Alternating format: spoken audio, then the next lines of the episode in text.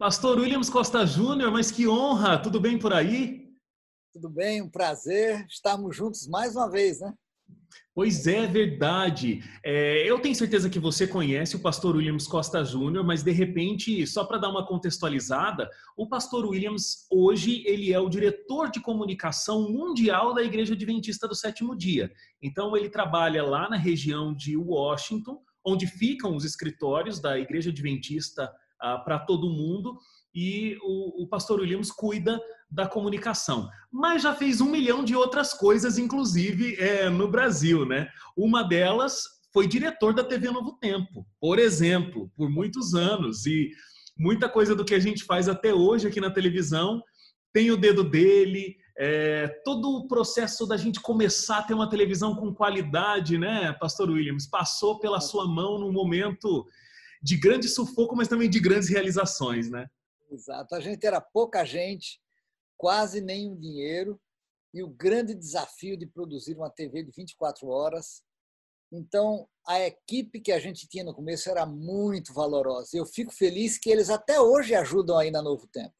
É. A gente, a gente até conversou por telefone esses dias, eu estava te contando, né? Juntou uma roda dos, é. do, do, pessoal de antigamente, da Novo Tempo, e aí começaram a contar várias histórias, uh, com, com você, inclusive. Interessantíssimas as histórias e muitas delas engraçadas.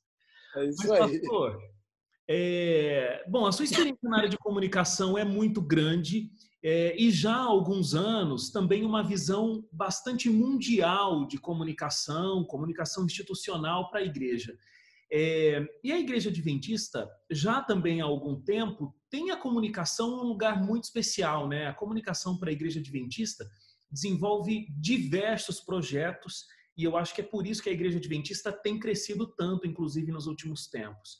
Mas, nesse momento de pandemia mundial, eu acho que esse papel que era relevante, que era importante, é, virou quase que absoluto, né? Porque é como a gente consegue se comunicar hoje indispensável. É a Essa palavra. é uma boa palavra.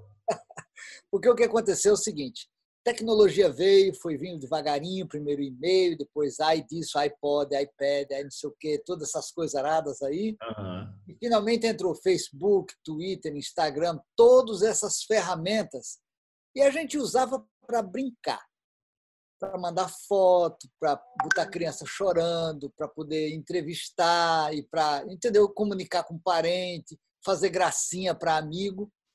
De repente, com a pandemia, virou a ferramenta de comunicação de todo mundo.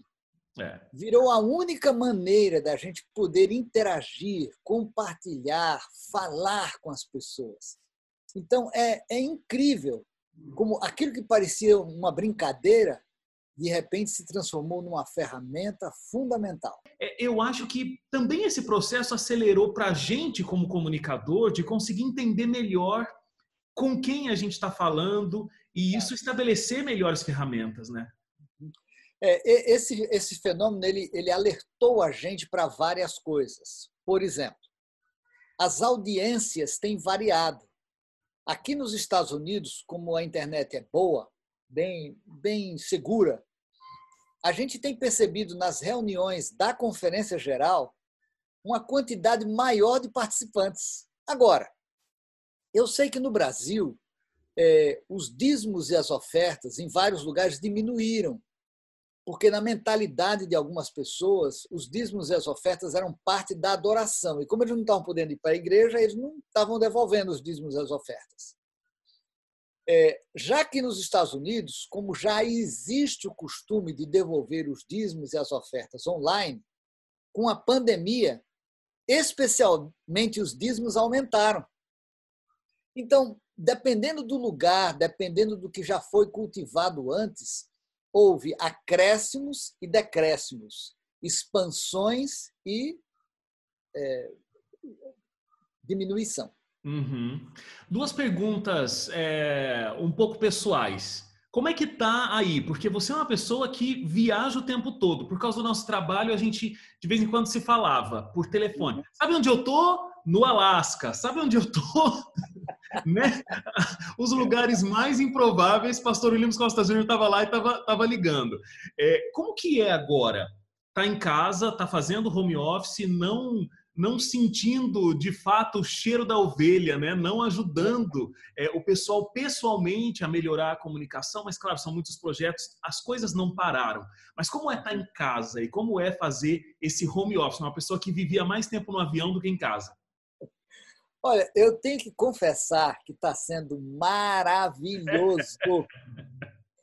Porque, deixa eu contar o que, que acontecia. É, quem olha de fora as viagens que a gente faz, sempre tem a tentação de olhar de uma maneira romântica, está conhecendo o mundo, está indo lá, e no trabalho ele passeia e vê isso. Eu, inclusive, sou muito cuidadoso de postar coisas de viagem para não criar má interpretação na cabeça das pessoas, entende? A gente é um servidor da igreja e quando vai, vai a serviço. Mas muita gente não entende isso. O que aconteceu com a pandemia é que a gente teve que ficar preso em casa. E olha, uma série de projetos que estavam adormecidos agora estão ó, sendo polidos, desenvolvidos. Contato com as pessoas que estavam longe, forçado pela circunstância, a gente faz reunião de Zoom o dia inteiro. E está falando com as Filipinas, com a Austrália, com o Japão, com a, sabe, a África, a Europa. Então, o tempo todo a gente está se comunicando. Ontem mesmo, era fim do dia e quase meia-noite na Europa, eu tive uma reunião com um que estava na Romênia, o outro estava em Londres, o outro estava na Alemanha e o outro estava na Suíça. Cada um no seu canto, alguns meio bocejando de sono e a gente resolvendo coisas e planejando. Então, tem sido muito bom. Eu tenho praticamente falado quase todos os dias com a minha família, coisa que eu não conseguia fazer antes. Estou comendo três vezes por dia na minha casa, o que é uma coisa que eu não fazia há muito tempo. Então, está sendo maravilhoso. E na vida, a gente tem que sempre descobrir o lado bom das coisas. Que, que adianta eu ficar chorando, estou preso em casa? Não, estou em casa, mas estou tendo a oportunidade de desenvolver coisas que eu não fazia antes. Graças a Deus, está ótimo. Esse é o ponto. Você já respondeu, inclusive, a minha segunda pergunta, porque assim, o que, que você está aprendendo com, com esse tempo, né? E como as coisas vão sair para você quando tudo isso terminar? Eu acho que está mais que respondido. Vai ter projeto de Lemos Costa Júnior aí, ó, rodando o mundo todo, né?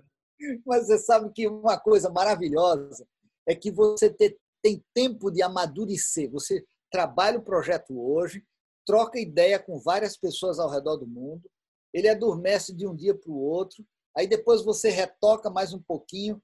Então, eu tenho visto muitas, mas muitas é, qualidades nesse tempo que a gente está gastando de pandemia.